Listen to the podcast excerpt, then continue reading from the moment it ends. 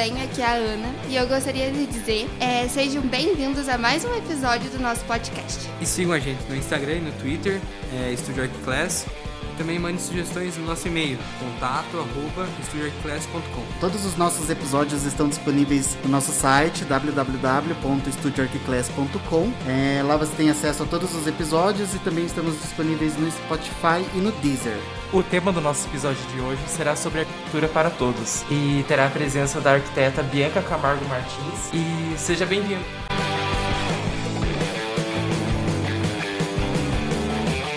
Olá, boa noite. É, obrigada pelo convite. É, eu, meu nome é Bianca, eu sou arquiteta, me formei nove anos atrás pela PUC em Curitiba. Na época não tinha arquitetura aqui em Ponta Grossa, né? Então o negócio era sair, fazer faculdade fora.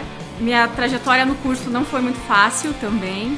O curso de arquitetura é um curso muito trabalhoso, né? Eu demorei muitos anos para me encontrar na arquitetura. Quase desisti na metade do curso. Comecei a faculdade na, na Universidade Positiva e cursei três anos de arquitetura lá. E eu não gostava dos professores, eu não gostava da forma com que eles uh, trabalhavam as disciplinas, eu não gostava da interação que eles tinham com os alunos. E eu tava pensando em desistir mesmo do curso. É, e resolvi trancar por um tempo, fui fazer um intercâmbio para fora do país. E a, a, a, minha ideia na época era talvez voltar para Ponta Grossa e fazer direito. Meu pai era advogado, eu sempre admirei muito a forma com que ele trabalhava uh, dentro do escritório dele, então pensei, vou fazer direito, seguir o negócio da família. Mas por uma sorte eu pensei, não, eu vou voltar, vou terminar o curso, vamos ver o que, que vai ser. Transferi para PUC da, Paraná, né?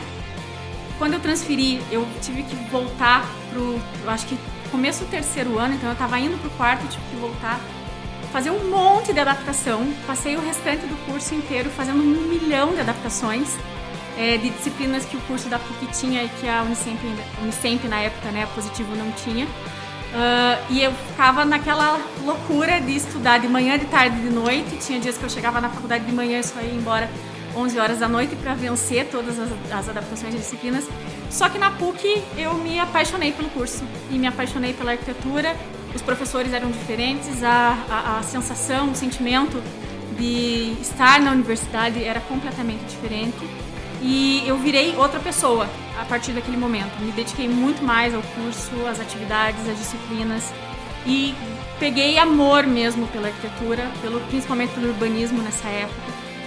E quando eu me formei, eu fui convidada para voltar para Ponta Grossa, eu trabalhava no escritório lá em Curitiba, para ser sócia de um escritório que já existia aqui em Ponta Grossa. Voltei, é, fiquei alguns anos trabalhando com uma sócia, mas eu não não gostava muito da forma com que a gente trabalhava aqui. É, eu me choquei quando eu voltei aqui para Ponta Grossa porque é, as, a, os, os, escritórios que eu conhecia não tinham uma preocupação maior com o cliente, em saber quem era aquele cliente, o quanto ele podia é, investir, qual era a rotina dele. Então a gente fazia o projeto na época, né? É, e o projeto ficava maravilhoso, lindo, perfeito. Mas a gente não parava para pensar se era aquilo que o cliente queria. Ou se aquilo cabia no bolso dele. Ficava mais numa questão, tipo assim, ele vai se deslumbrar, vai ficar, Isso. né, ficar, ficar uhum. é, é, anestesiado com o que a gente vai apresentar e vai querer o que a gente vai apresentar. E o que, que acontece quando você não pensa nisso? Muitas vezes, aquele projeto realmente não cabe no bolso da pessoa. A pessoa tinha imaginado investir um quarto daquilo. E você acaba frustrando a pessoa. Porque ela não vai conseguir executar o que você tinha imaginado. E você fica frustrado também porque das obras que você faz, nenhuma sai do papel do jeito que você imaginou. E a gente não tinha um acompanhamento direto nas obras, então era difícil por conta disso. Uh, uh, muitas vezes a gente fazia um projeto maravilhoso, chegava na obra estava completamente diferente. Isso foi me frustrando né, com relação à arquitetura. Eu fiz uma pós em arquitetura de interiores, lá na PUC também, em Curitiba porque interiores era uma disciplina que eu gostava, mas é, ela é muito rápida na faculdade, né? Durante a graduação, eu sempre tive muita vontade de trabalhar com planejamento urbano. Muita vontade. Era a disciplina que eu mais gostava na faculdade, sem sombra de dúvidas. Eu fui estagiar um tempo enquanto era uh, estudante no IPUC, que é o Instituto de Pesquisa e Planejamento Urbano de Curitiba. Gostei muito da experiência. E quando eu estava é, no escritório, eu fiquei muito frustrada. Pensei, vou encerrar a sociedade por aqui e vou buscar outro caminho. Não deu uma semana, me convidaram para entrar no Instituto de Planejamento Urbano de Ponta Grossa, o IPLAN, que faz parte da prefeitura. Então eu saí do escritório, trabalhava com, com interiores, fui trabalhar com é, planejamento urbano e emendei uma pós de conservação e restauro do patrimônio. Em Curitiba também pela PUC. Amo a PUC. Mas é, e fui ser arquiteta então do IPLAN, né? Fiquei ali vários anos desenvolvendo projetos grandes para Ponta Grossa, discutindo política, fazendo audiência pública, projetos de lei, Uh, e eu adorava, gostava muito de trabalhar é, com esse tema, achava muito rico. É, com o passar do tempo, me chamaram para ser diretora de planejamento urbano e de projetos da prefeitura. Então, fiquei ali mais um tempão trabalhando com isso. Fizemos. Uh, acompanhamos o projeto do Parque Central, que ia sair, não saiu. Fizemos um monte de projetos que foram todos encabetados. E isso, é, quando eu virei diretora, eu acabei passando por situações muito complicadas é, de desvios da lei, vamos dizer assim, né? Uh, porque você estava ali no serviço público, sempre tem gente querendo lucrar mais, enfim. E aquilo não, não, não batia comigo, né? Então, em 2018, me chamaram para coordenar o escritório regional do Paraná Cidade, aqui em Ponta Grossa. O Paraná Cidade é o órgão do, do governo do estado que fiscaliza é, e organizam as obras, os recursos que vêm da Assembleia, os financiamentos que os municípios fazem para bancar as obras, compra de equipamentos, enfim. E eu vim coordenar o escritório aqui, que cuidava de 32 municípios. E eu fui a primeira arquiteta mulher da história a coordenar o escritório aqui. Foi uma experiência fantástica, foi maravilhoso. Mas era um cargo político, né? Eu fui indicada na época pelo meu amigo Pietro Arnaud e pelo Aliel Machado e foi sensacional, assim, foi uma experiência muito boa. A gente trabalhava ali, eu tinha uma equipe de cinco engenheiros, quatro engenheiros e mais uma, uma funcionária. E a gente trabalhava assim com 300 obras ao mesmo tempo, 300 Nossa. transferências de recursos. Então a gente atendia 32 prefeitos. Era muita responsabilidade, era muito dinheiro era muita coisa para né, trabalhar, enfim.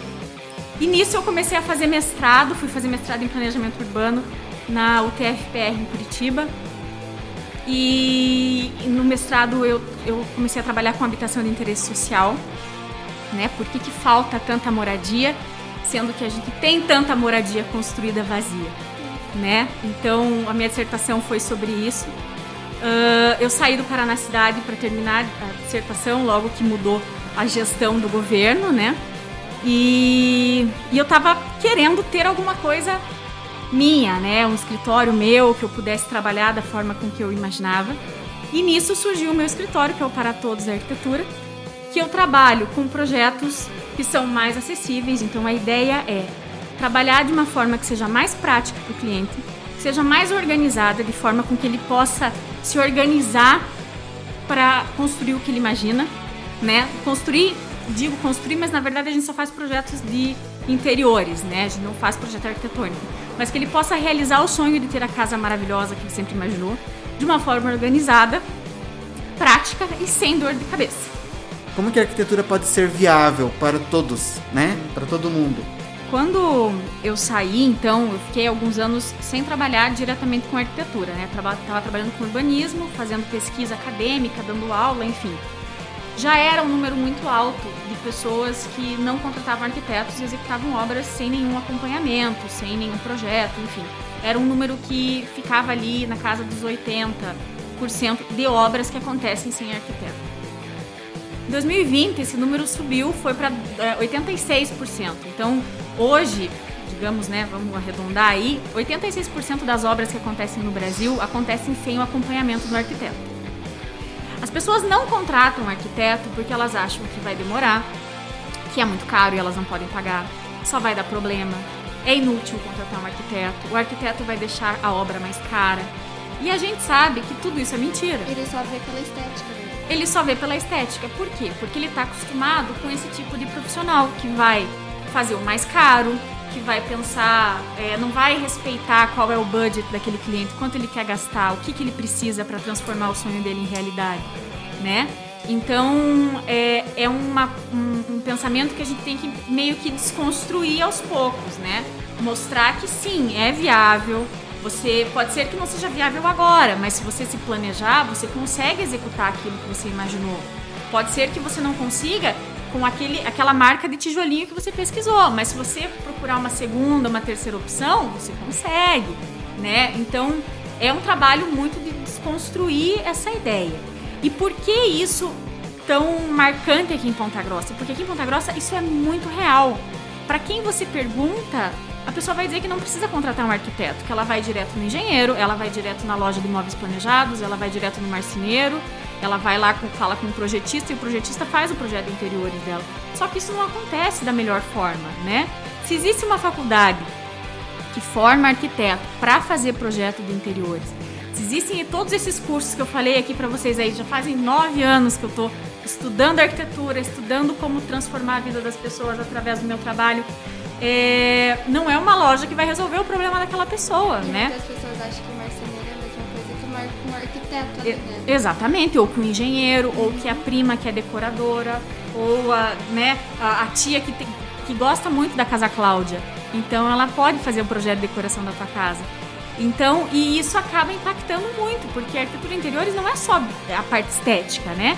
Tem a parte do conforto, tem a ergonomia, tem é o aproveitamento do espaço, a praticidade e a relação com o custo também, né? A gente não costuma muito falar sobre dinheiro porque é sempre um tabu, né? É, é difícil você chegar para a pessoa e falar assim, tá, mas e daí? Quanto você imagina gastar? Porque às vezes a pessoa não sabe esse valor, às vezes ela não quer dizer quanto ela quer gastar, é, porque ela tem vergonha, porque ela acha que é pouco, ou ela não quer te falar porque ela acha que você vai. Não, vai gastar mais do que ela imagina, vai, vai pensar, ah, já que ela tem tudo isso, vou colocar, sabe, vou dar um, um golpe nela, enfim. Mas isso a gente tem que conversar, porque a gente é, é uma relação. Contratar um arquiteto é uma relação que envolve muita expectativa, tanto no prazo, na qualidade e no custo também, né?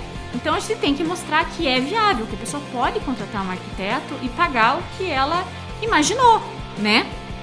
Claro que dessa maneira, é, é, o meu projeto, por exemplo, lá dentro do escritório, não é um projeto popular, não é projeto social. Eu já recebi mensagens ali no Instagram é, de pessoas me xingando porque eu cobro pelo projeto. E elas achavam que era um projeto social, que eu tinha que dar para elas um projeto de graça, porque a arquitetura é para todos. não, é, não é bem isso, né? Muito pelo contrário, eu também preciso pagar minhas Sim, contas, né? sobreviver, enfim, ter o escritório. Fora que para você fazer um projeto e você acompanhar um projeto, tudo isso tem um custo, claro, você vai se deslocar tem, lá. E tem todo o custo né, de desenvolvimento, dos cursos que a gente faz, da faculdade que eu fiz, de todo esse investimento de tempo que eu tive para ser a profissional que eu sou hoje. Mas é, não é por isso que eu vou não atender essa pessoa, que eu vou tratar mal, que eu vou falar para ela que não, meu projeto não é para ela. Muito pelo contrário. Então hoje, dentro do escritório, eu trabalho com três linhas.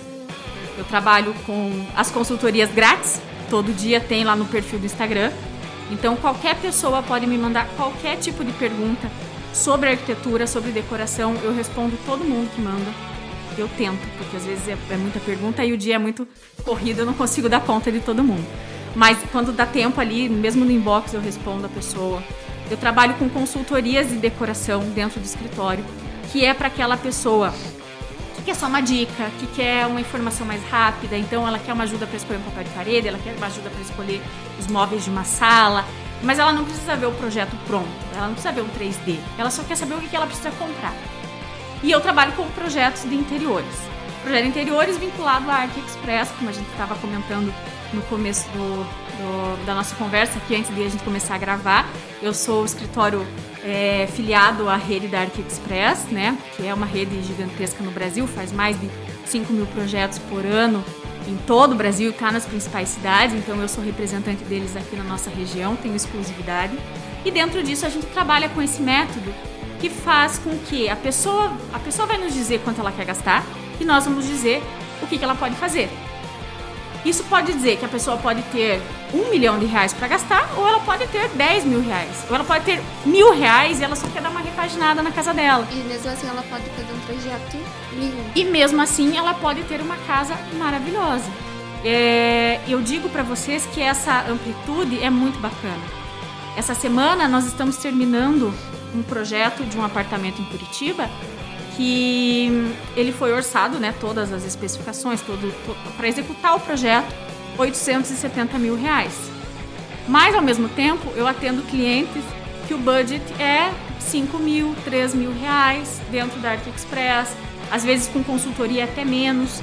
Ano passado eu fiz um, uma consultoria para um quarto de bebê de uma moça que estava no Rio de Janeiro e o budget dela para montar o quarto de bebê inteiro era R$ 1.500. E a gente deu conta de fazer. Ela não viu o 3D pronto, porque era só consultoria? Não viu. Mas ela viu qual era o guarda-roupa que a gente especificou, qual era o berço, qual era a cortina, qual era o kit berço, qual era o papel de parede. Perfeito. Meu Deus, vou te convidar pra ele já estar tá lá em casa. já dá uma olhadinha, assim, analisada ali, ó. Tenho dezão. e o dois reais. E você acha que, que a, você acha que aqui em Ponta Grossa é difícil colocar, é mais difícil colocar na cabeça do, dos clientes? Por eu... eles serem a mente mais fechada? Veja só, eu acho que não. Eu acho que tá a, a, a busca por arquitetos aqui em Ponta Grossa está cada vez maior, né? O problema é que, ao mesmo tempo que surgem novos clientes, os escritórios adotam práticas que não são, não deveriam ser adotadas. Não sei se vocês já tiveram uma disciplina de ética.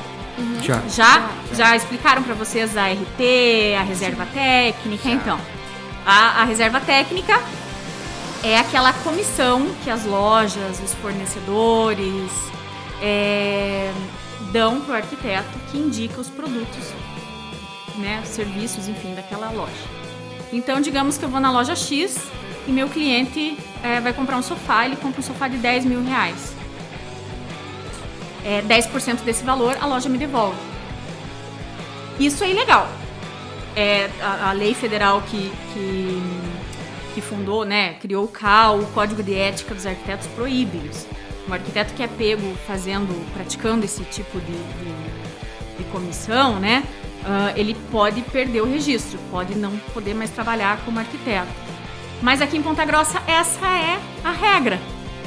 São poucos os arquitetos que não cobram RP, que trabalham de uma maneira ética e legal. E isso acaba prejudicando, porque tem gente que já contratou arquiteto e já soube que o arquiteto ganhou, recebeu SRT, que foi o cliente que pagou, né? É, e não gosta de, de contratar cliente, é, o arquiteto por conta disso. Tem muita gente que sabe que isso é praticado no mercado e não contrata o arquiteto por conta disso.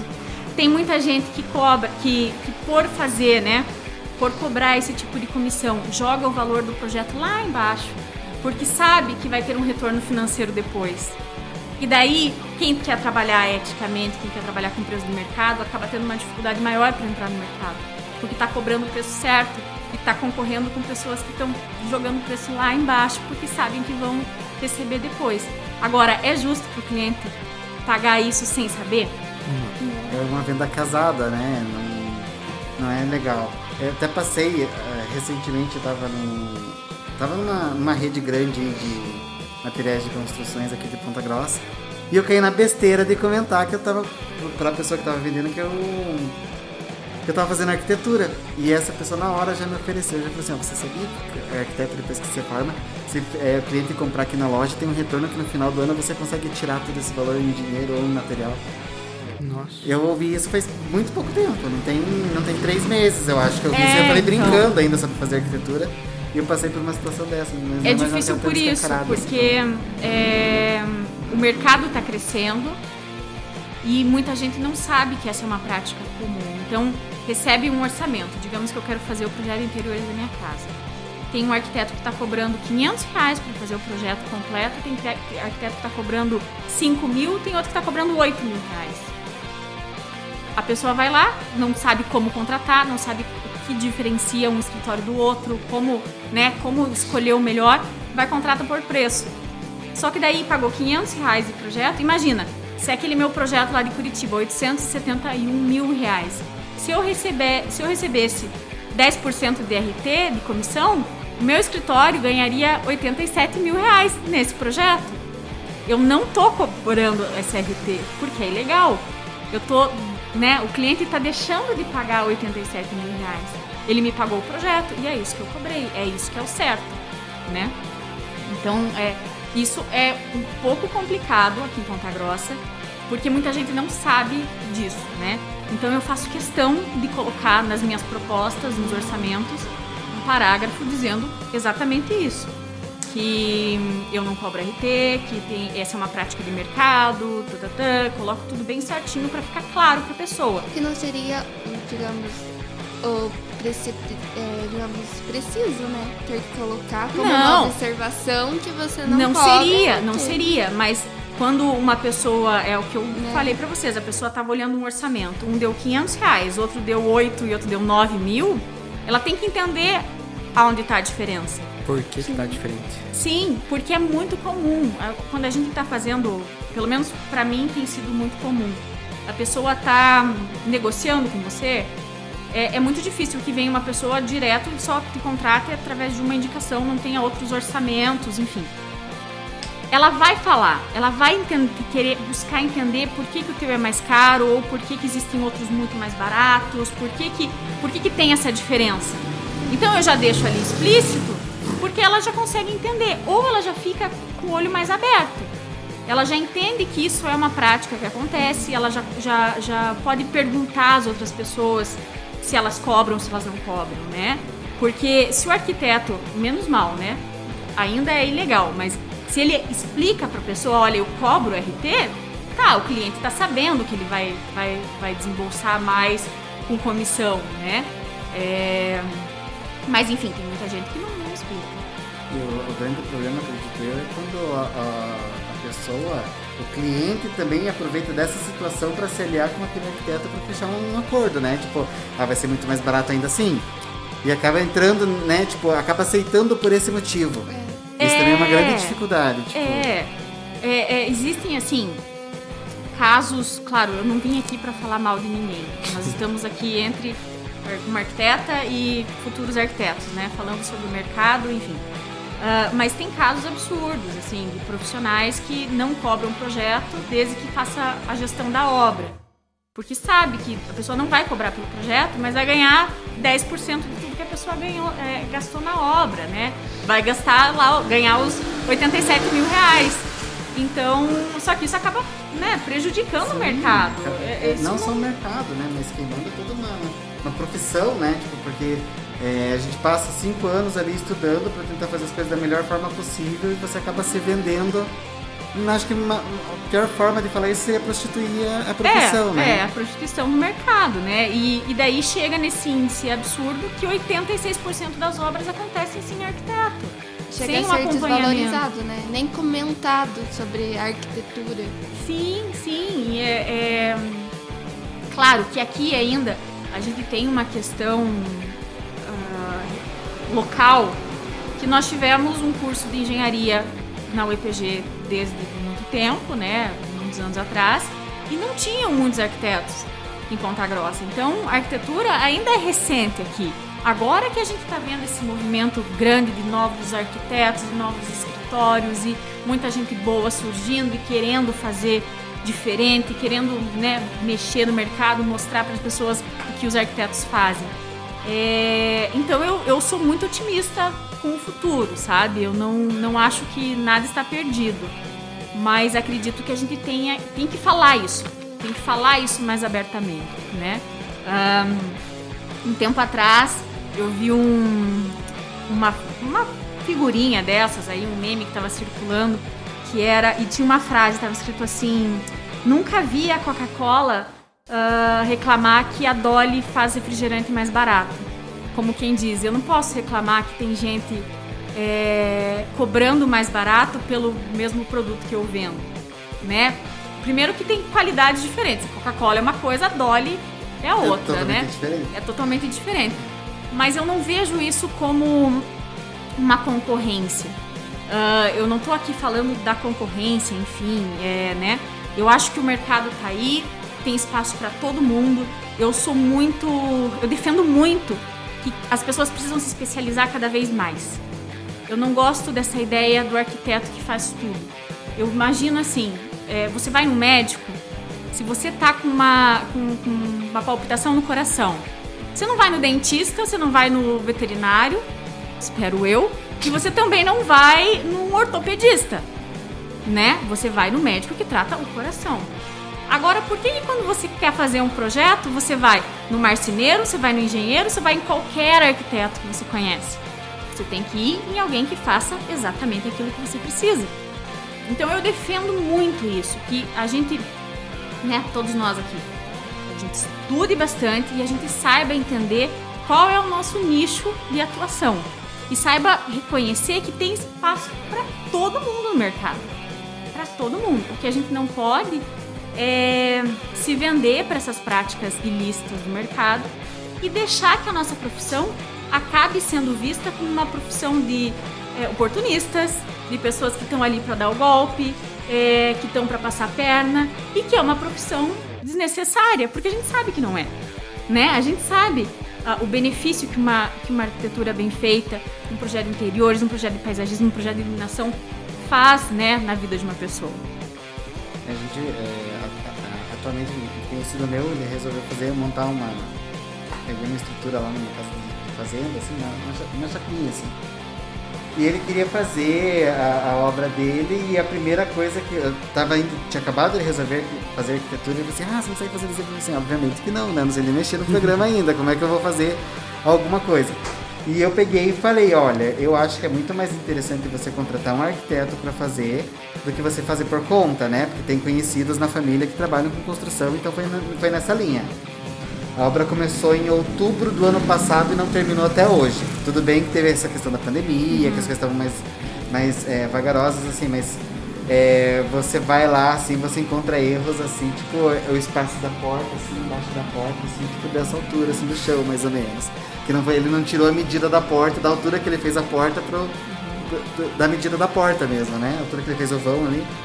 Tem umas que os pilares são tudo torto, quase E você caindo. percebe que eles estão gastando muito com o material e desfazendo uma coisa e refazendo assim. Assim, bom, talvez se você não tivesse visto dessa forma na hora de contratar um arquiteto para fazer, tivesse parado e pensado, não, pera, é caro, mas eu sei que é o valor que eu vou gastar vai ser esse, vai ser uma diferença muito menor com um problema de obra, né? Não que ele tá gastando tendo que ficar refazendo o serviço, esse tipo de coisa. Então, as pessoas não têm essa noção, né? Que quando você contrata um arquiteto, é, o arquiteto vai ter uma visão muito à frente do que uma, uma pessoa que não tá, não é, é especializada, né, pra fazer esse tipo de coisa.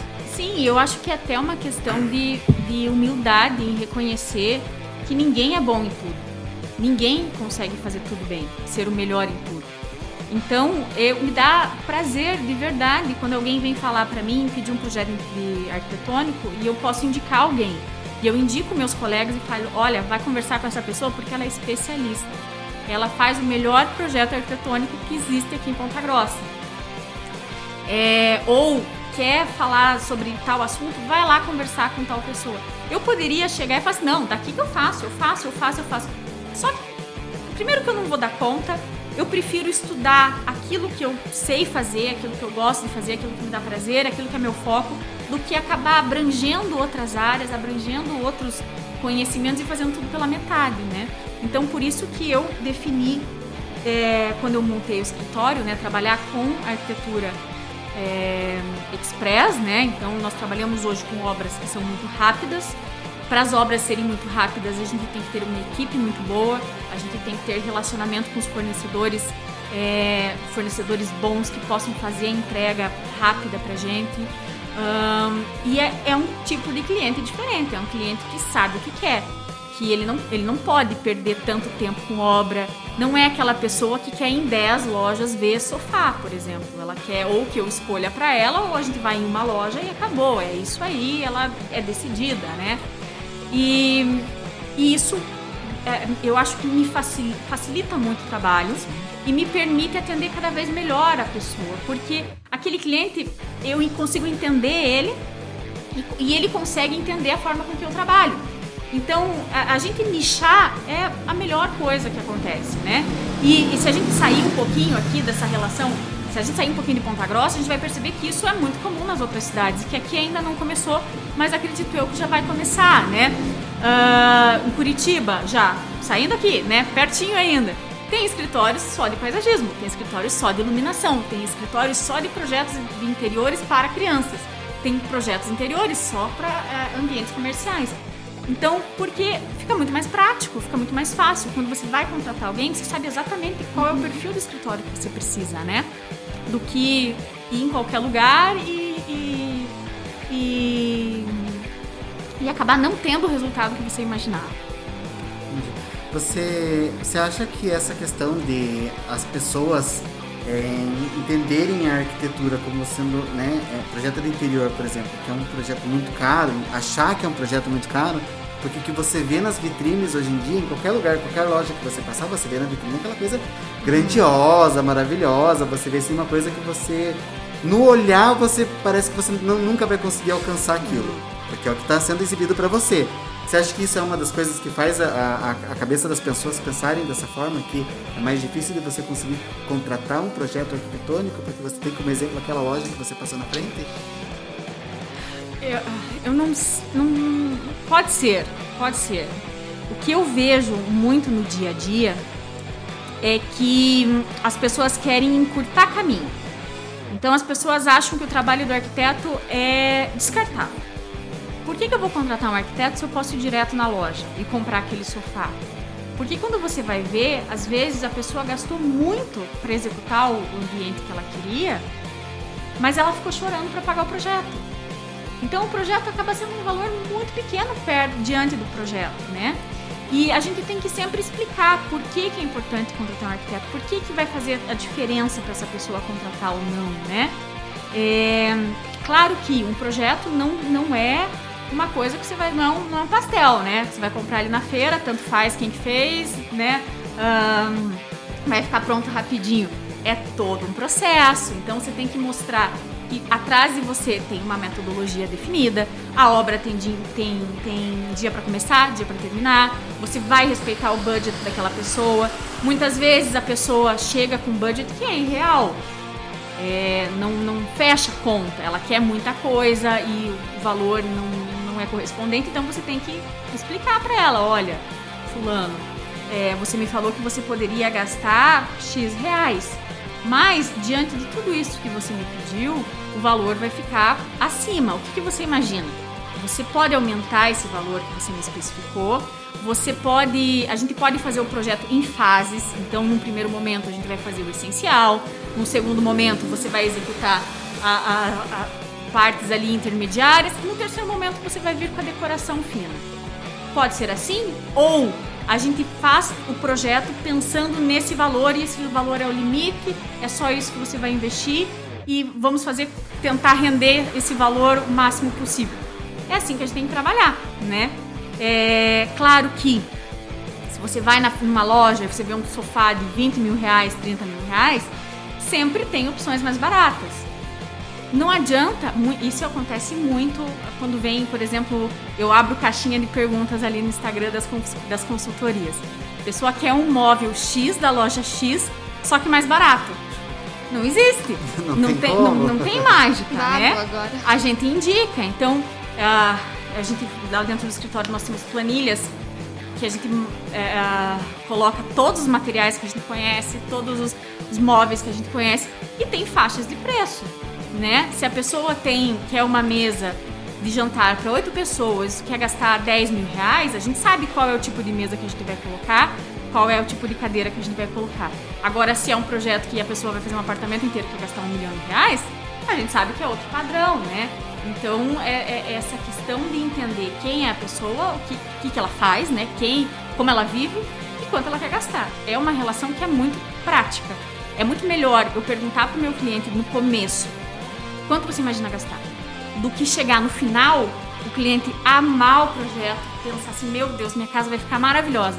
E perceber que ele não pode gastar nem metade daquilo, né? É muito frustrante isso. E a gente está trabalhando sempre com a expectativa da pessoa. A pessoa é o sonho dela, é a casa dela. Então tem que ser uma relação leve.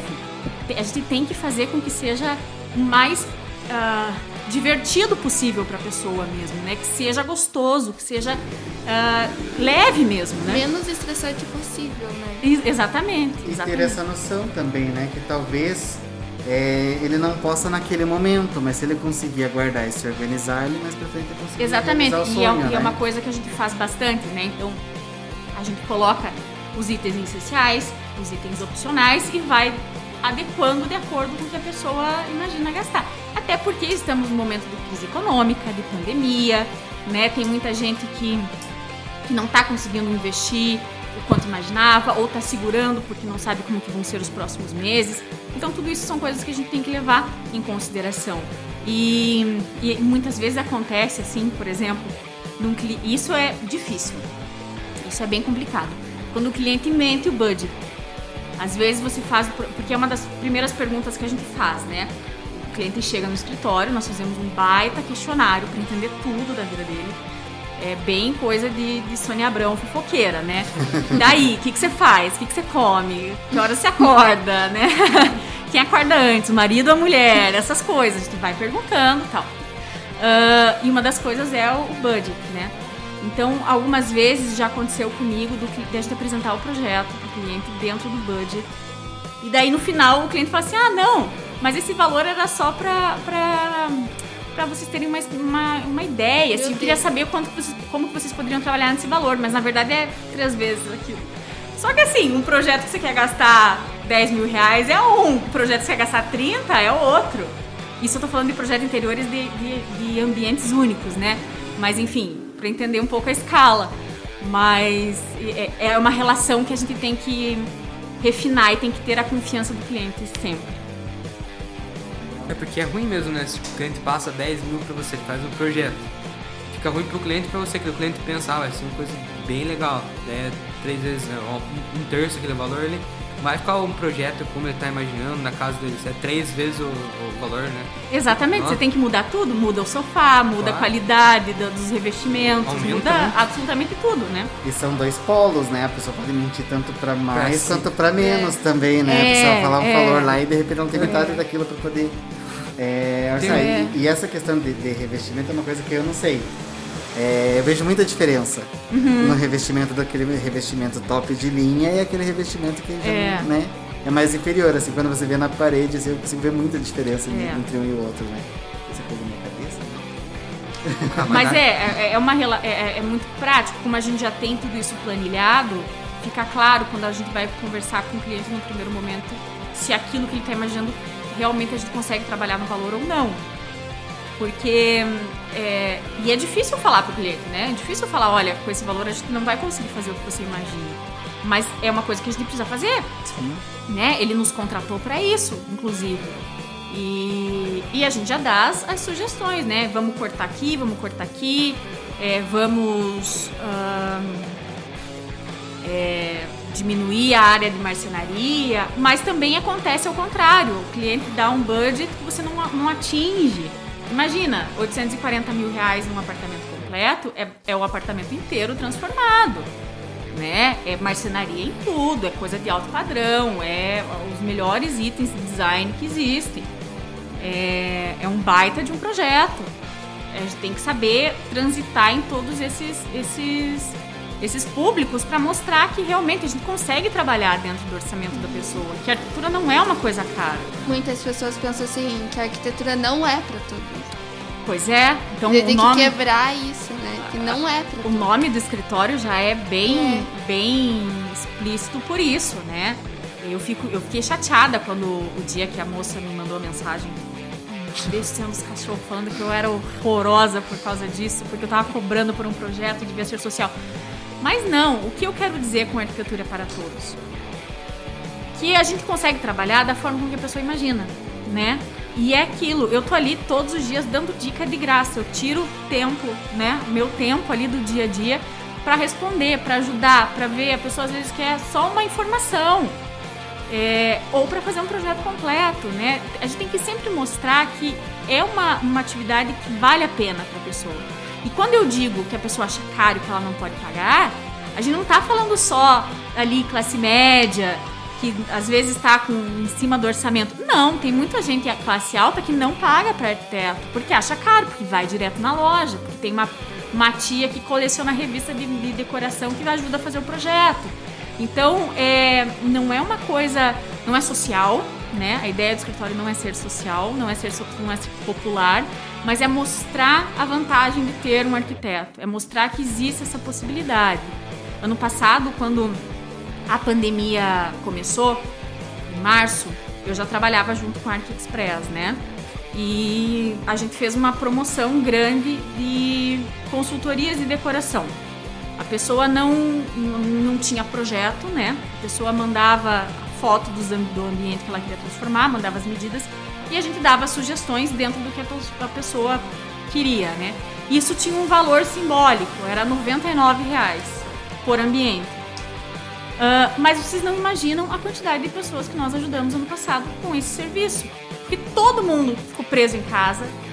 Pouquíssimas pessoas estavam com a casa preparada para trabalhar em casa, para ter os filhos em casa, todo mundo ali apertadinho, enfim. Então, isso teve uma, uma abrangência nacional gigante. Eu atendi clientes de estados que eu nunca pisei. Chegou no momento que eu tinha que ter dois, é, dois relógios no escritório um com o fuso horário daqui e outro com o fuso horário de Manaus. Porque o povo de Manaus estava desesperado, estava todo mundo fechado em casa e a gente tava, tinha que atender é, a, as pessoas de lá também, né? E lá é outro fuso horário, então eu tinha que saber que se eu estava marcando reunião no horário daqui ou no horário de lá. E assim, muito bacana, muito bacana. Então, é, você no começo falou que é, admira muito a Patrícia do Doma, né? O que a Patrícia faz também é uma forma de democratizar a arquitetura, né? porque ela mostra o passo a passo. Ela, ela chega lá e ela fala: olha, nesse projeto eu escolhi esse revestimento por causa disso, disso, aquilo. É, eu gosto disso porque combina com isso, que nananana. Então a pessoa fica é, sabendo o processo criativo dela, ela consegue. Claro que uma pessoa leiga não vai conseguir executar um projeto como a Patrícia do Doma, né? Mas ela consegue ter uma, uma ideia na cabeça dela, consegue pesquisar um pouco mais. Hoje, se vocês forem ver, existe uma febre gigante de Instagram de pessoas que têm apartamento. Se for ver o, meu, o número de seguidores ali do, do, da minha página no Instagram, é absurda o número de pessoas que tem um Instagram dedicado ao seu apartamento. Então é apartamentinho 206, ah, casinha não sei o que. Porque são pessoas que vivem pensando nisso, em montar a casa, em ter um espaço bacana, e ali você vê todos os públicos. Você vê Minha Casa Minha Vida, você vê casa que nem reboco tem nas paredes e a pessoa faz, ela posta lá o cantinho onde ela guarda os mantimentos, ela posta o almoço que ela fez, ela posta a limpeza que ela faz no final de semana. E você tem apartamentaços, mansões, e as pessoas gostam disso. Né? Então você mostrar que é possível, você dar, ajudar as pessoas dessa maneira, eu acho que é muito valioso, muito valioso mesmo. Parece que quando você consome esse tipo de conteúdo, as coisas ficam mais tangíveis, assim, né? parece que você consegue fica próximo, né, de você. É uma, é uma das coisas que mais me chamou a atenção na, na, na Patrícia, né, na, da Doma, assim, quando quando, bem, bem, bem no começo, não sei, nem, não lembro nem de como que ela surgiu no meu Insta ali, eu comecei a seguir e já foi pro YouTube, assim, e, e, ela fala uma coisa assim que eu gosto muito que ela fala que ela via os vídeos de arquitetura assim do YouTube, enfim, e parecia uma coisa muito robotizada assim, parecia uma coisa muito mecânica. E ela não, ela explica nos mínimos detalhes assim e, e tornou mais próximo assim. Tanto foi, foi daí que começou a surgir meu sonho de fazer arquitetura, foi bem desse comecinho. Pois é, mas é essa ideia, né, de que o arquiteto é chique, ele é só vai gastar, né? Não vai pensar, vai colocar as coisas mais caras do projeto. Que ele é um profissional inacessível, que você não consegue falar com ele nunca, é difícil. Vocês viram, mandaram quantos formulários na, na, no trabalho do começo do ano, né? Quantos retornaram, né? Porque se a pessoa não, não consegue ajudar o colega, ajudar quem está começando, né? Não tem esse interesse de, de procurar cliente.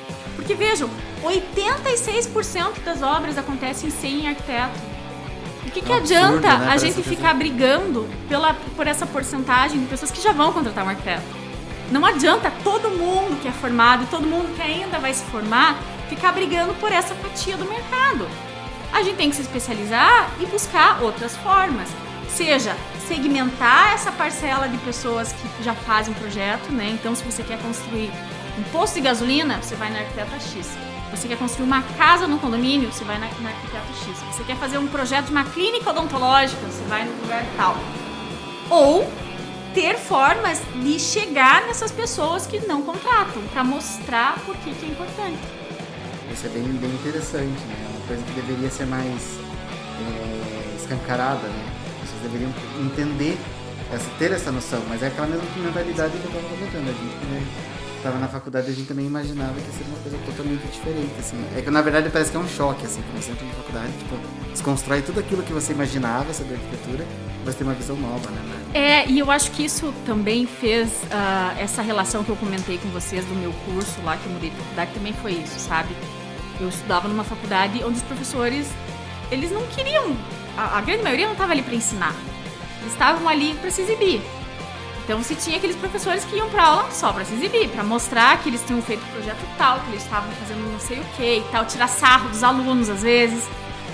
Quando eu mudei de, de faculdade, que eu vi, fui para um lugar onde os professores abraçavam a gente, sabe? Faziam com que nós é, mostrassem né, a forma com que a gente podia se desenvolver, que não era uma competição, tal, que cada um tinha o seu espaço.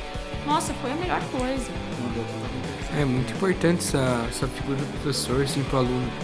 Pra gente conseguir aprender mais, tem, tem que ir lá pra se exibir, né? Sim, e que, e que fale a verdade sobre o mercado também, né? Ah, não adianta a gente chegar e falar assim, ah, que beleza, se formou, agora você vai ficar rico, você Vai vai abrir um espaço e você... Pode ser que isso aconteça, né?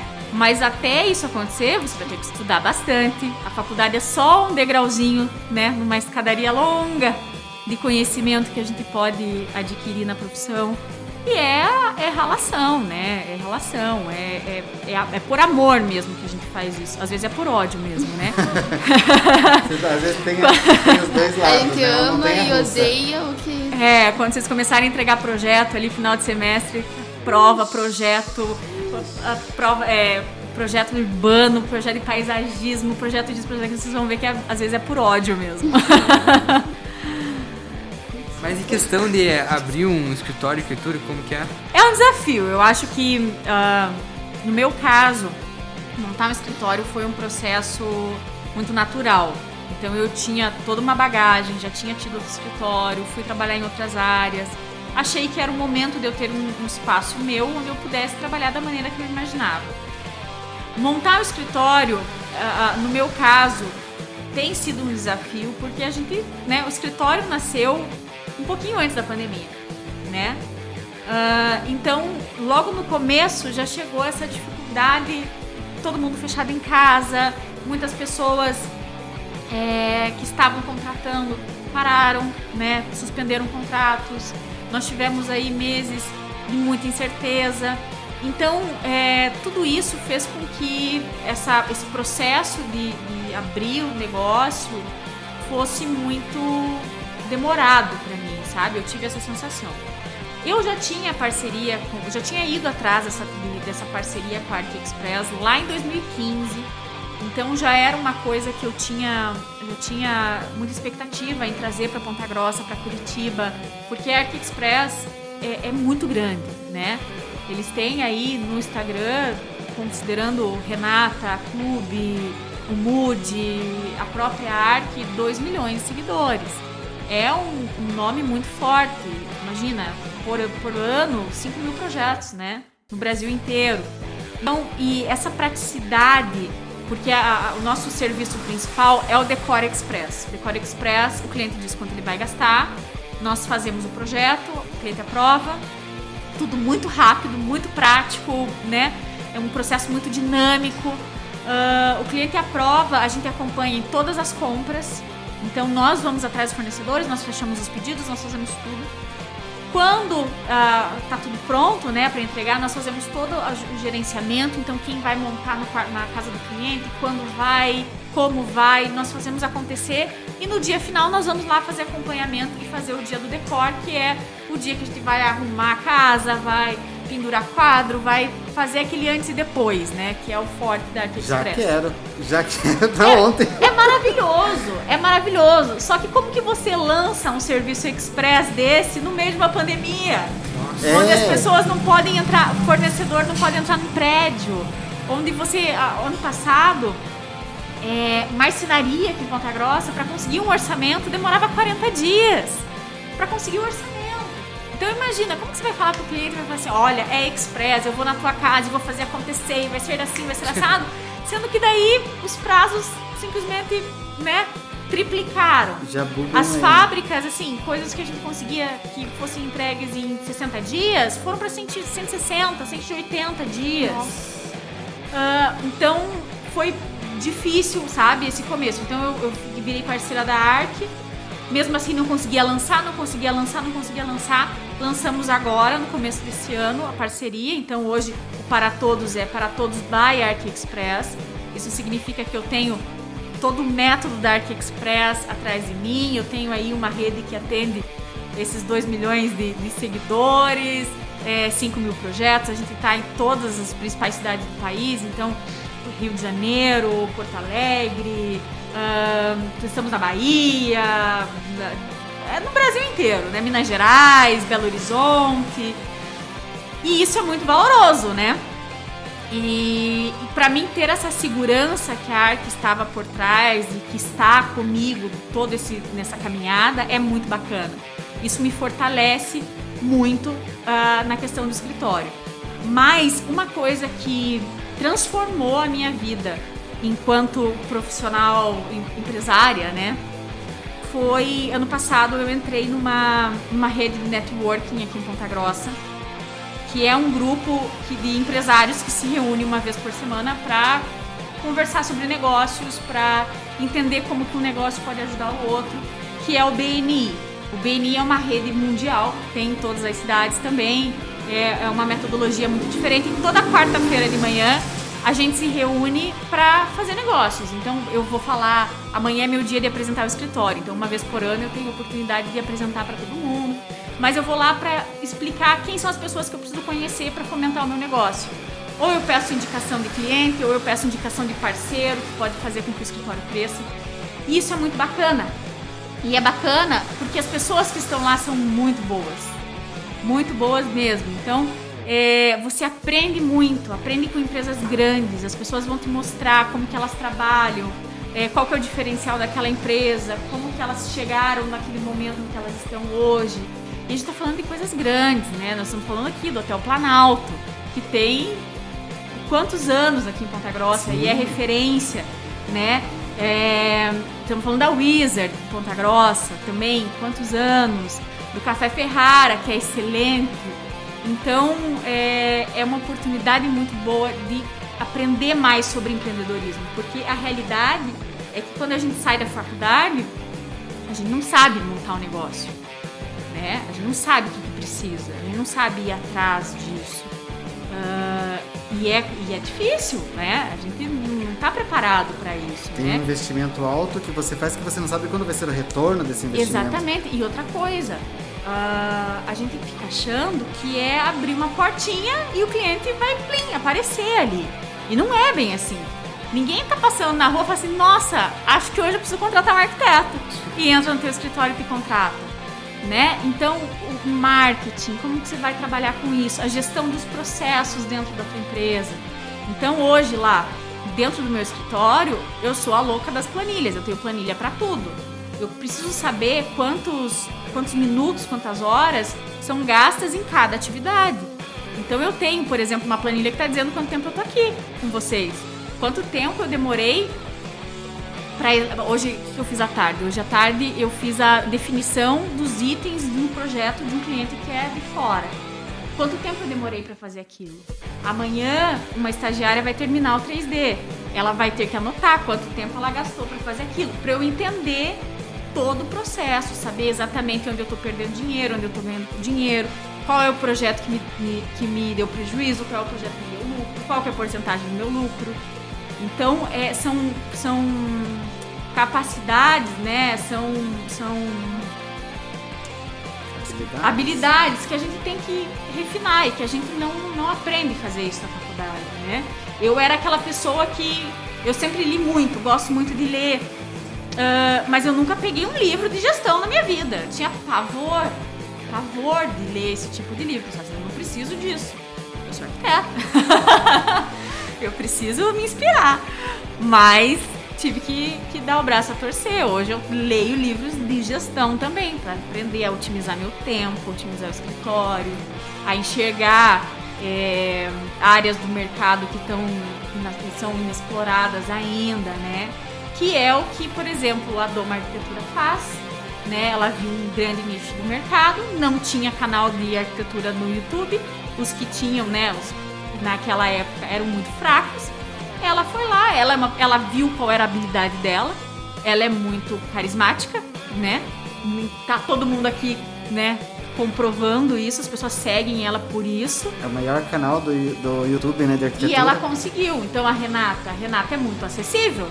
Você pergunta as coisas pra ela, ela te responde na lata. Se sim ou se não, ela vai responder. Não vai ficar bom, vai ficar bom. Gostei, Ela- não gostei. Ela fala mesmo. Então, é, e a Arc Express surgiu dessa necessidade, né? De ter esse projeto mais rápido, de ser alguma coisa que fosse assertiva, que fosse prática, que não desse dor de cabeça pro cliente. Então, tudo isso só surge depois de muito estudo, né? É só de muita, de, de muito trabalho mesmo. É, é ralação É, para chegar num resultado desse. E, e hoje a maioria das pessoas, como você estava comentando anteriormente, né, que elas querem as coisas muito rápido. E, e isso é tão real, assim, porque, por exemplo, se você comprou uma casa, você ficou esperando dessas prontas, principalmente, né, da, da Minha Casa Minha Vida, enfim. Você ficou um tempo esperando aquela casa, você não vê a hora dela estar pronta para você já jogar o sofá ali, já jogar a cama ali, já ir morar ali. E aí você, nesse momento, você pensar num arquiteto que geralmente ele já pensa em prazo de 30, 45, 60 dias para você montar um projeto, acaba dispensando já por aí também, né? Já é uma coisa que meio que afasta pra É. você ficar ansiosa, né, pra morar. É, a gente sempre tem que estabelecer um limite. Estabelecer um limite não, né? Quando nós fechamos um contrato com o cliente, quando a gente vai fazer uma proposta, nós somos muito, muito claros com relação às expectativas, principalmente de prazo. Porque é express, sim, é express, mas não é para ontem, né? A não ser que tenha alguma urgência muito grande, que seja alguma necessidade muito, muito específica do cliente, enfim. Mas a gente tem prazos pré-estabelecidos, porque senão fica muito difícil, porque a gente fica se cobrando. Né? É express, eu preciso terminar o projeto daquele cliente, então eu vou trabalhar sábado e domingo porque eu preciso terminar aquele projeto, né? E hum, um tempo atrás, quando eu trabalhava na prefeitura ainda, ah, tudo era urgente, né? Qualquer coisa que envolvesse o poder público é urgente, é urgente, é que resolver sempre e tal. Daí um dia eu tava conversando com o, o antigo procurador do município, trabalhava, né, chefe do jurídico ali, e ele me falou o seguinte, falou assim, olha, Bianca, é, aqui, imagina, se pra você tudo é urgente lá no Iplan, aqui pra mim é tudo mais urgente. Todo mundo vai preso, todo mundo, mundo vai acabar, então é tudo pra ontem. Quando a pessoa chega pra mim e fala que é urgente, eu fecho o computador, eu vou pra casa, eu tomo um banho e só volto amanhã. Porque quando tudo é urgente, nada é urgente. Então a pessoa tá com aquela ânsia e não sabe nem por que, ela precisa daquilo tão rápido. E isso acaba, a ansiedade da pessoa acaba sendo transferida para nós, né? E eu tento fazer, tento fazer isso com os meus clientes. Então, ah, final de semana eu não respondo o WhatsApp. Eu tenho o hábito de não pegar no meu celular final de semana. Terminou o expediente sexta-feira, o celular fica escondido, escondido não, fica num cantinho lá. E eu tento não pegar. O máximo que eu faço é postar alguma coisa nos stories ali para movimentar o perfil do, do escritório. E é só. Porque senão a gente acaba entrando nesse jogo que a gente estar sempre produzindo, a gente tem que estar sempre sendo. O, todo tempo é útil, a gente não tem aquele tempo de descansar, que faz muita falta. Vocês sabem, vocês fazem arquitetura, que é um curso que quase enlouquece a gente. Quando eu terminei a arquitetura, eu fui morar em Curitiba, tava em Curitiba já, né? Eu lembro que uma coisa que era muito diferente pra mim era a quantidade de tempo livre. Eu não sabia o que fazer. Eu chegava em casa e pensava assim, tá, e agora? O que, que eu faço? Eu não tenho projeto pra me entregar. O que, que eu vou fazer? Meu Deus! O que, que, que tá acontecendo? Tem alguma coisa errada? Eu preciso arranjar alguma coisa pra fazer. Então a gente tem que saber essa, é, é, é, o nosso limite e saber desacelerar também nesses momentos, né? Eu também tenho esse hábito de desligar o celular porque eu entrei na faculdade, já virei representante de turma, já virei representante do. É, não, presidente da comissão de formatura, e daí tudo é Lucas, Lucas, Lucas, só que assim, é uma coisa é quando uma pessoa te procurando, outra coisa é quando tem 10 pessoas te procurando fazer a mesma pergunta. Eu, eu peguei o hábito já de eu me desligo do celular e eu vou mexer só na segunda-feira. Ou quando volta. alguém faz muita pergunta, você manda lá já direto no grupo a resposta. Né? É, já manda no grupo, assim, porque Em todo mundo fazendo. Três, quatro pessoas fazendo a mesma pergunta, já manda lá no grupo e. Ou nem respondo, assim, pro pessoal só na segunda-feira de volta. É, eu tenho, eu tenho tido a sorte de ter clientes muito compreensivos e muito, muito, muito bacanas, assim, sabe? Eles, eles são. Eles respeitam esse momento e eles sabem que nada é urgente e que a gente consegue trabalhar, às vezes. Tem, obra sempre tem alguma surpresa, né? Não vou dizer problema, mas é sempre tem uma surpresa. Tem um pilar, tem um cano, tem alguma coisa, tem uma parede que está fora do ângulo, que não foi levada em consideração no, no momento de fazer o levantamento, enfim. Ah, mas a gente sempre tem que ter calma, né? Pra explicar tudo, não pode se deixar levar pela, pela, pela ansiedade do cliente mesmo. E graças a Deus tem dado muito certo, assim. Tenho encontrado só no caminho aí pessoas bem bacanas que têm conseguido trabalhar de uma maneira bem bacana comigo, assim. Mesmo no online, né? Porque tem no online a gente trabalha com, nossa, muitas pessoas diferentes, Eu imagino. com costumes diferentes, né? Sim, Isso que é mais Cultura, né? cultura, né? Cultura. Então, é, como eu comentei com vocês, mas acho que a gente não estava gravando ainda, né? Hoje, 80% dos, dos projetos que eu faço no escritório não são para Ponta Grossa, são online. E isso faz com que a gente tenha que pesquisar muitas coisas, né? Costumes regionais. Então, no Nordeste, na- no Norte, fora do país. É o que é, sempre a professora fala, né? Que nem sempre a gente vai pegar só da nossa região. Então a gente tem que pesquisar Tem que é do Google, daquele é, lugar, que- sim. Tudo, tudo aonde que nasce o sol lá, não sei o que, um As coisa. plantas. Sim, Coloca as plantas, os costumes, né? Ah, eu fiz um projeto no passado para uma brasileira que morava na Noruega. E, e ela é casada com um norueguês, enfim. E lá a cultura é completamente diferente da nossa, né? E uma das coisas que ela sentiu falta era que eram duas salas do projeto e a cozinha. E numa das salas ela queria ter uma poltrona de amamentação. E ela queria ter uma poltrona de amamentação na sala, porque lá o costume é amamentar a criança no meio de todo mundo. Não tem esse, essa, essa regra meio absurda que a pessoa que está amamentando tem que se cobrir, porque Deus o livre se alguém vê um peito, né, descoberto. Acaba o mundo. Enfim. E ela não achou poltrona de amamentação lá, porque lá não existe. Simplesmente o berço é o móvel mais simples do mundo. A pessoa compra o berço, se compra, se não vem das- da, né, da família impressa de alguém. Tinha uma marca que não, tinha, não era nem berço, era uma caixinha de papelão mesmo, bem estruturada, e era ali onde a criança ficava. E as poltronas não tem um móvel específico para amamentação, né?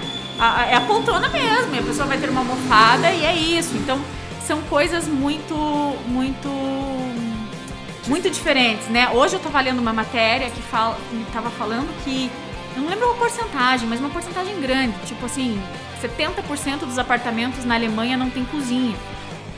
Nossa. Eu não sei se é verdade isso, mas não, não, não deu tempo de eu ir atrás. Mas a fonte era, era segura. Porque lá eles não têm uma cozinha, uma cozinha. Eles têm ali um micro-ondas, uma, um frigobar e é isso. Não tem aquele espaço da cozinha, sabe? É, são relações que a gente tem que entender e tem que, tem que respeitar, né? E faz parte do nosso trabalho, né? Isso que torna o trabalho tão divertido, porque às vezes você pega relações assim e costumes que são muito diferentes do que a gente tem São em casa. experiências totalmente diferentes da, Sim, sim, sim. E, e você tem que respeitar. A e- gente tem por obrigação seguir o que a pessoa acredita ou espera, Sim, né? claro. E não o contrário.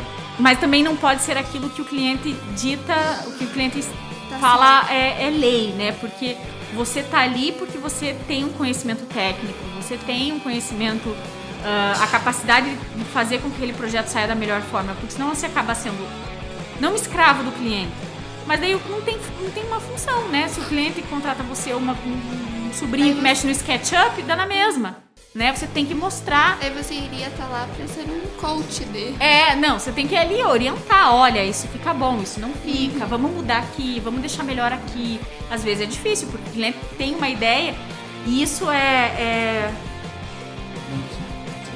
é complicado. É complicado não, né? Ficou mais difícil por conta do Pinterest. Antigamente, quando eu me formei, não existia Pinterest, né? 2012. Eu não sou tão velha assim, né?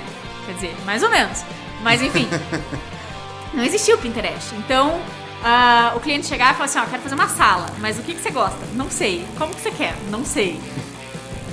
Era complicado porque você tinha que ensinar o cliente os estilos, entender o que ele queria, mostrar em revista, sites que né, não, não são tão bons como, como hoje, né? Não existia Instagram. A referência que tem hoje, né? É, o Instagram tava começando naquela época, imagina só. Uh, mas enfim, hoje em dia tem muita informação.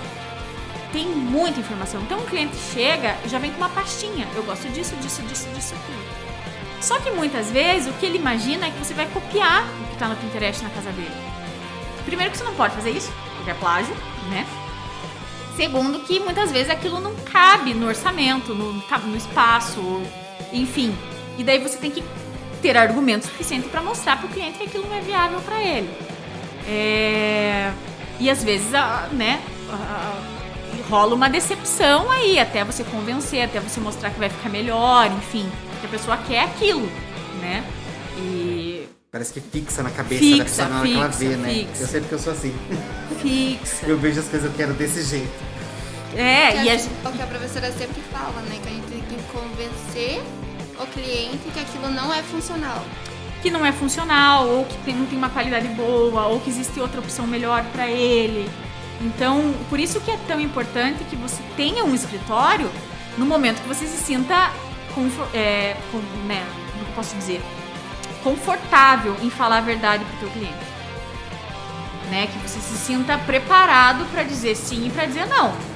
Porque se você sai da faculdade, abre um escritório e você não tem essa experiência de relacionamento com a pessoa, de atender o cliente, de, de, de atender essas expectativas, essas demandas, é muito provável que você não vai conseguir trabalhar com, da forma como você imaginava com o cliente, né? Você vai ficar ou fazendo Ctrl-C, Ctrl-V, ou cada dia da tua vida profissional vai ser um tormento. Você vai ter que dizer não, você não vai conseguir. Então, uh, antigamente quando eu dava aula, eu falava muito para os alunos a importância de fazer estágio, de ter esse relacionamento, de entender como é um atendimento de um cliente, se possível, logo que sai da faculdade, não, não monta o escritório já, vai trabalhar em outro, vai trabalhar numa loja, vai trabalhar em algum lugar que você consiga conviver com as pessoas, né? Atender gente, atender cliente, entender o que aquela pessoa está querendo dizer com aquilo, porque senão acaba sendo muito frustrante. E eu já vi casos, né? É, eu, eu, eu comecei a dar aula em 2015, parei ano passado. Então, é, eu vi muitos ex-alunos que saíram da faculdade, montaram escritório direto e não deram conta. Tiveram que ter outras experiências e para conseguir rodar o escritório depois. E também já vi muito escritório de ex-aluno que começou bem, só que começou a colocar preço lá embaixo, lá embaixo, lá embaixo, porque é ex-aluno, tô me formando, Quer tá conseguir uma começando carteira, agora. né? Montar um portfólio e É, tal. vou, vou- primeiro vou cobrar pouco para montar um portfólio e depois vai crescer o escritório, enfim. E não consegui sair dessa. Porque começou cobrando mal e não, não consegue evoluir. Com toda essa conversa aqui agora, é por isso que a arquitetura é para todos, só que cada projeto é individual. Exatamente, exatamente. Cada, cada cliente é diferente, né? Nós estamos aqui em, em cinco pessoas. Todos nós temos rotinas diferentes, nós temos gostos diferentes, nós temos alturas diferentes, nós temos pesos diferentes, né? O nosso dia a dia é completamente diferente. É, e por conta disso, nossas casas não podem ser iguais, né? A gente tem que adaptar. Eu gosto de uma coisa, você gosta de outra, você tem você acha uma coisa confortável, eu acho outra. É, e por isso que é tão importante a gente buscar a personalidade do cliente no projeto. A gente não pode ter essas casas com cara de showroom, né? Que tanto faz quem é o, o, o cliente. Você olha e pensa assim, não, não me diz nada, né? A casa com cara de loja, tudo bege, tudo cinza, ripados, ripados, ripados, e é isso. É, tem que mostrar que aquela casa é daquela pessoa, tem personalidade, né? Todo mundo, ninguém é igual. Por que, que as casas têm que ser todas iguais, né? Eu vivo comentando isso com, com as pessoas. Tem uma colega da nossa sala é, e eu entrei, na, fui na casa dela fazer um trabalho e quando eu falei assim, cara, parece que eu tô entrando na tua casa. Tipo, porque você percebe que aquela casa tem a uhum. personalidade uhum. dela, você sente no que você chega. Ela fez tudo por conta, né? Obviamente, assim, ela foi fazendo conforme as coisas que agradavam ela. E você entra na casa dela e você fala assim, cara, essa casa tá Karine. Não tem como não falar que é a casa dela, sabe? Ela colocou um verdão assim na parede, uma coisa mais linda Pois é, e às vezes não é uma questão de cor, de, enfim, de usar objetos, não é, por, não é porque você está buscando a personalidade da pessoa que tem que ser uma coisa uh, caricata. Ah, então a pessoa gosta de Star Wars, então é tudo Star Wars na casa. A pessoa, quando era pequena, gostava de ler Harry Potter, então você coloca um Harry Potter na parede. Não é isso, mas você tentar traduzir aquela pessoa, né? Ela gosta de receber amigos, então você vai fazer uma sala aberta. Ela gosta de cozinhar, então é uma baita de uma cozinha com espaço com várias banquetas para as pessoas assistirem ela cozinhar, né? E isso é muito gostoso. E é gostoso uma coisa que eu gosto muito de fazer. Dois tipos de projeto que eu adoro fazer. Eu adoro fazer quartinho de bebê. Porque quartinho de bebê é, é, é, é rola uma expectativa muito gostosa para a mãe né? Então, de, de, imaginar quem vai ser o filho dela, o que, que ele vai gostar, como que vai ser a rotina. Então, isso é muito gostoso, eu gosto muito. Tem gente que não gosta porque é um, um projeto que você tem prazo curto, né? Tem data para terminar. Nove meses. É, e, e acha que é muita expectativa, né? E eu gosto muito de fazer projeto para casal que tá recém-casado ali, tá pensando primeira em casar. Casa. É, primeira casa, primeiro apartamento. Porque é um momento que, que, que eles estão começando a refinar o que eles gostam como casal, né? Então juntar essas duas personalidades para entender como que aquilo vai funcionar. Quando você está montando a primeira casa, você não sabe quantos armários você precisa numa cozinha, é, se você vai ter muita roupa, se não vai ter muita roupa, como que vai ser a rotina. E isso é muito, é, faz muito parte do projeto interiores. Aquilo que eu comentei com vocês lá no comecinho, que no briefing a gente pergunta para o cliente quem acorda antes. Porque quando a gente vai fazer o projeto de iluminação, a gente precisa saber que lado a pessoa vai acender, se vai ser uma arandela, se vai ser um, um abajur, se vai ser um spot no teto, para não acordar o outro. Quem acorda antes vai tomar banho, vai trocar de roupa, vai para onde? Para não atrapalhar aquela pessoa. Porque imagina, pode ser que aconteça. A pessoa vai lá, divorcia porque o outro acordava no outro horário e daí acendia a luz na cara, a pessoa não conseguia dormir, daí ia no banheiro, fazia eco, enfim. Você não sabe, né? Então vamos evitar qualquer tipo de problema. Vamos pensar em toda a rotina da pessoa, né? Da, das famílias. Família, muitas vezes, a, a, gente, a gente recebe assim comentários. Ah, o horário da refeição é difícil porque as, as crianças ficam muito grudadas nas telas, a gente não consegue fazer com que elas comam direito. O que a gente faz? Tira a televisão de, de perto ali de onde vai ser feita a refeição, né? Deixa um lugar mais privativo, deixa um lugar que a família consiga é, ficar ali meio que sozinha, né? Agrupada, junto mesmo.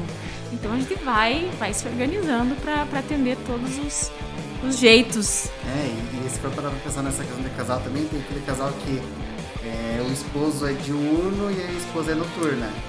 Então, enquanto um tá indo dormir, é, sei lá, 10 horas da noite, eu tô dormindo 2, 3 horas da manhã. E existem essas diferenças e tem que entender que o espaço tem que atender as duas. Exatamente, exatamente. Então, é, por exemplo, uma pessoa que toca instrumento musical, tem que ter um quartinho ali, um home office, um quarto de visita que seja um mini estúdio para a pessoa, né? Porque ela não vai poder tocar no quarto dela, na sala sempre, vai ter que ter um espaço mais reservado. Então a gente vai. Aí é cada, cada, cada projeto é uma situação diferente. É, uma, é um privilégio muito grande você entrar na rotina de outra família, de outra pessoa, entender quem ela é, o que, que ela gosta, o que, que faz o olho dela brilhar, né? O que, que ela não gosta também. É um privilégio muito grande você conseguir é, conviver com essas pessoas, fazer um projeto exclusivo para elas e, e ajudá-las a melhorar o dia a dia, a rotina, a vida, né? Realizar um sonho, que é um sonho mesmo, né? Hoje em dia a gente vive numa sociedade que muita gente não tem nem casa, né? Então esse processo de você comprar uma casa, comprar um apartamento, mobiliar um apartamento, é uma coisa que tem que ser muito leve, muito comemorada mesmo, né? Seja uma pessoa que, que é do Minha Casa Minha Vida, seja a pessoa que comprou um apartamento, um por andar, numa capital, né? É um investimento grande que a gente precisa trabalhar na melhor forma possível. É, Para todos os nossos convidados, nós estamos pedindo indicação de um filme, de um livro e de uma música. Ai, ai. O filme pode ser série também. Tá, Ou vamos os lá. dois. Música, eu sou difícil de indicar música, porque eu não sou muito musical. Geralmente as pessoas gostam de escutar música enquanto trabalho, e a música é uma coisa que me incomoda enquanto eu tô trabalhando. Eu sou, não sei se vocês acreditam em signos, mas eu sou geminiana. A geminiana fala muito e tem um pensamento muito rápido. Então eu tô sempre conversando comigo mesma. Se tem uma música, já era, não consigo me concentrar. Então, música, eu trabalho muito escutando música clássica, porque não tem, não tem gente falando, né, cantando. Escuto muito Tchaikovsky quando eu tô trabalhando, mas uh, ultimamente eu tenho escutado muito. Acho que tá no meu. Eu gosto muito de Los Hermanos. Os irmãos. Então tenho escutado Los Hermanos. Gosto muito de Charlie Brown Jr. Agora eu, eu assisti, agora lembrei da briga dos dois de muitos anos atrás, que vocês acho que não eram nem nascidos na época que o Chorão deu um, um murro. É. Enfim. É, assisti o- as Olimpíadas, né? Skate e tal. E daí fiquei com uma saudade de escutar Charlie Brown. Daí tenho escutado bastante também. Gosto do, do Chorão. E tem um, um filme dele na Netflix que foi lançado há um tempo atrás. Não sabia. E, É um e- documentário, é um documentário. É bacana. Eu dormi no final. Mas é bacana, assim. Mas o filme. Então, música foi. Filme. Hoje é dia do patrimônio cultural. Patrimônio é atribuição de arquiteto, né? Restauração, conservação do patrimônio. E então, minha indicação vai ser o filme Aquários. Aquários. Não, é Aquários. Eu sempre fico em dúvida se é Aquários ou Aquária. Mas Aquária é, eu acho que é aquele filme da Sandy Júnior. Mas o Aquários é um filme muito bom. É com a Sônia Braga. A história é que ela é moradora de um prédio antigo que uma construtora quer comprar para demolir, para construir um prédio muito alto, mais moderno, enfim. E é um filme muito bacana que fala sobre eh, esses nossos espaços de memória, né? Como a gente tem que valorizar isso. E aí fala um pouco sobre especulação imobiliária, que é um problema muito sério das cidades do Brasil hoje. Então é um, é um, é um filme muito bacaninha que vale a pena assistir, tá na Netflix. É tipo Up, Altas Aventuras. É, é, é mais ou menos assim. É mais ou menos assim, exatamente. O Up tem uma, uma, uma vertente ali da especulação que é muito bacana. É, usava bastante de referência nas aulas de urbanismo ali uns anos atrás. Para começar, né, essa, essa, essa ideia de por que que ahn, o valor da terra, como que surge a especulação, por que que ela surge, essa noção de desenvolvimento que a gente escuta sempre que é o progresso, que é o desenvolvimento, que isso vai trazer emprego, né? mas nunca falam qual, né? Qual é o, o, o, o desenvolvimento, qual que é o progresso, progresso para quem que aquilo vai trazer, né? Bom, livro eu vou falar o meu preferido. Meu livro preferido é o livro Capitães de Areia do Jorge Amado, que também tem uma mensagem muito bonita, muito tocante sobre os meninos de rua, como a sociedade exclui ah, os moradores de rua. É muito bacana, é um livro muito bonitinho de ler, emocionante. E tem, puta, eu ia lembrar, eu lembrei agora de um outro livro que é muito bacana. Tá, o segundo livro que eu vou indicar é o livro Chico Rei, do Agripa Vasconcelos. É um livro que conta a história, é uma lenda. ah, tem gente que diz que é real, tem gente que diz que é, é, é uma lenda mesmo. De um escravo que ele era rei do Congo e ele foi capturado, trouxeram para o Brasil. e ele foi trabalhar em Ouro Preto numa mina. E era o Chico Rei. E é um livro fantástico, com uma história maravilhosa. Uh, ele conta ali de como ele veio, como que foi o processo dele virar escravo. Depois que ele virou escravo, ele comprou a própria mina, então ele teve uma história muito muito bacana que ele compra a própria mina e com o dinheiro da mina ele compra os escravos, os colegas dele, começa a, a, a melhorar a vida dessas pessoas, enfim. E é muito bacana, tem um parágrafo que é, é uma das coisas. Eu, eu me arrepio quando eu lembro, que é uma, é um parágrafo que conta como ele entrou numa das igrejas lá em Ouro Preto e ele quando ele vê aquela, aquela igreja toda cheia de ouro, revestida de ouro, e ele não entende por que, que as pessoas precisam de tudo aquilo para rezar, e ele tá vendo ali os companheiros dele, deles, dele morrendo e passando uh, por muito sofrimento para extrair o ouro, e ele olha para aquilo tudo e ele acha maravilhoso, mas sabe? É muito bonito, vale a pena. É um livro que é difícil de encontrar, mas é muito bacana. Bianca, acredito que por todos nós, assim, eu gostaria de agradecer a sua presença. Foi muito legal esse episódio, a discussão, é, é, toda essa discussão, né? Tudo que você falou foi muito válido para nós. Uhum. E por enquanto, muito obrigado por vir, tá? É, eu agradeço imensamente por toda a informação, aprendizado que você transmitiu nesse episódio pra gente. E é isso, muito obrigado. É, também muito obrigada por ter. Obrigada por mais uma vez por, é, realmente por ter aberto a nossa cabeça nesse mundo, porque muitas pessoas têm cabeça fechada ainda sobre isso. E muitos agora que vão começar a arquitetura têm esse pensamento na hora de, de se formar, de começar nesse ramo de arquitetura para todos. Uhum. Muito obrigado por todo o conteúdo passado pra gente. Foi uma experiência muito, muito boa mesmo. Muito obrigado por ajudar a gente nesse comecinho, né? Muito obrigado mesmo, coração. Imagina, obrigada a vocês por terem me recebido. Fico aí à disposição quando vocês precisarem. Espero ter contribuído um pouco com o que vocês têm discutido. Sei que a gente falou, fugimos do tema várias vezes aqui, né? Falamos muita coisa, mas contem comigo se vocês precisarem tirar dúvida, desabafar, porque a arquitetura não é um curso, né, mole. A gente às vezes precisa dar uma chorada, ver se é isso mesmo, se é todo esse sofrimento. Né? Tem bastante caminho pela frente. Exatamente. Desejo muito muito sucesso para vocês e parabéns pela iniciativa. Obrigado.